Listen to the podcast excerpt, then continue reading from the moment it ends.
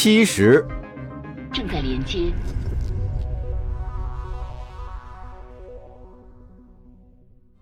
零点四十分零三秒，精华之域，库拉克斯星座，泛光之源星系，加达里首星，阿科瑞尔市，联邦市政府区。提波斯赫特乘着一艘重型登陆运输艇朝加达里首星地面降落，不断咒骂那道持续的闪光。直到它消失在地平线以下为止。没被那艘联邦截击舰波及，纯属运气。如果他们一行人再早出发几秒钟，只怕现在都已经灰飞烟灭了。不过，这就是战争，在他的思维里，人生也和战争一样。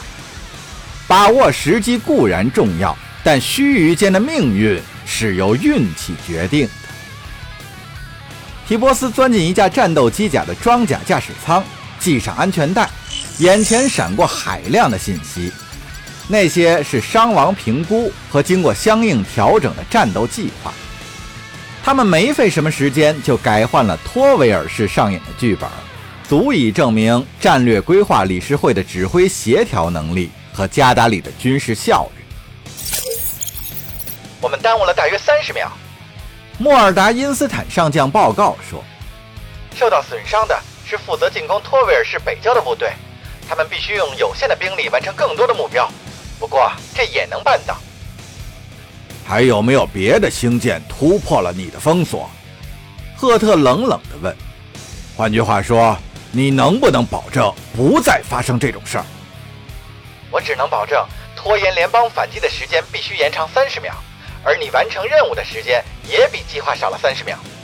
上将厉声回答：“舰队已经全部通过了埃格吉勒星门，准备再跳一艘勒维亚坦级进来。我们封锁了米尔斯和佩丁克星门，目前已经击毁了几十艘试图突破封锁线的联邦战舰。不过问题在于，我们全部据守在泛光之源这里，大后方是空虚的。”上将，不要在意平民伤亡。提波斯提醒他。我向托维尔的部队下达了无限制开火的命令，就是要他们切实明白这一点。登陆艇驾驶员插了一句：“还有六十秒。”士兵们知道自己可以随意开火，但他们真正想听到的是，自己伟大的领袖并没有死于刚才的爆炸。上将嚷道：“那是当然的。”提波斯微微一笑：“上将。”你要好好的激励那些船长，让他们再撑久一点。祝你好运吧，赫特长官。不过看在上帝的份上，动作要快。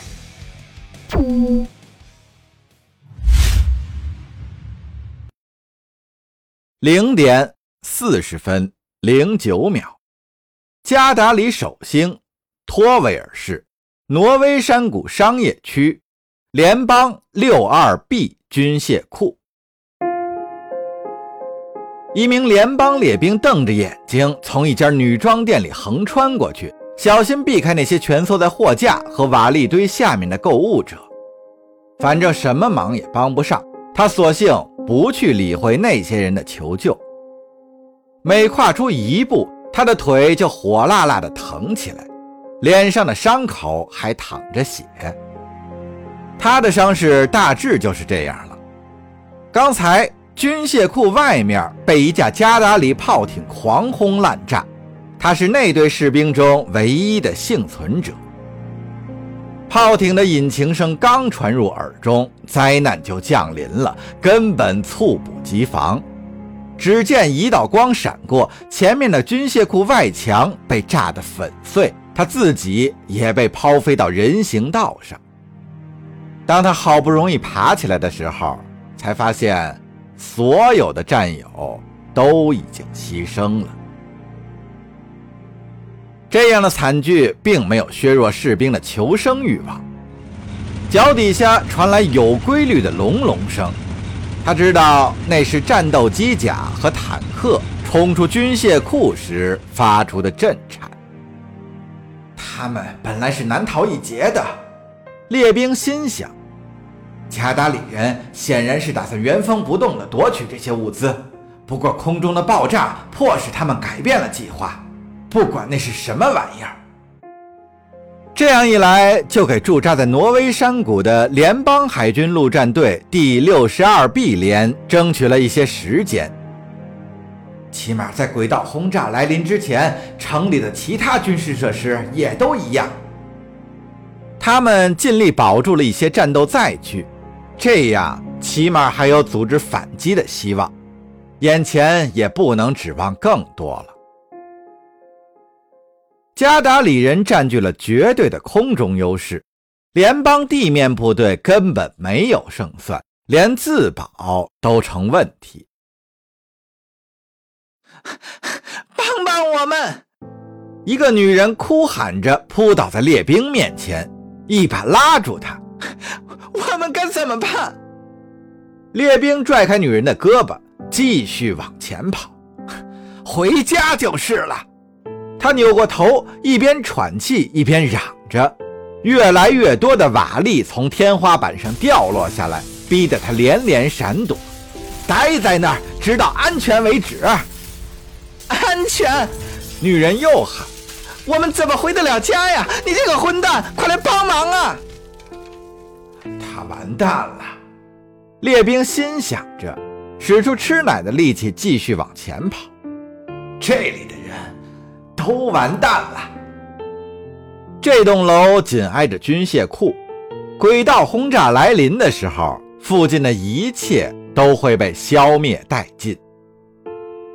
外面有加达里炮艇虎视眈眈，而横穿这家商店到达集结点才是唯一安全的出路。如果这些人还想争取一线生机，那就必须在接下来的六十秒内。跟上他的脚步。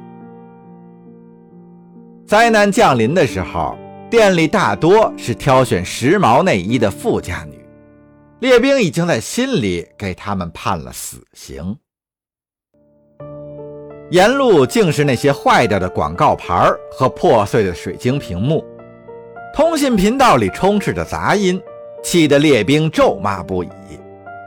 电子战无人机在空中发出断断续续的干扰，几乎不可能跟别人取得联系。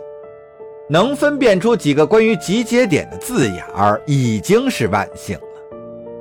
列兵拎着步枪冲出店门，昔日郁郁葱葱的植物园变得一片狼藉，许多人被压在掉落的拱顶支柱下面。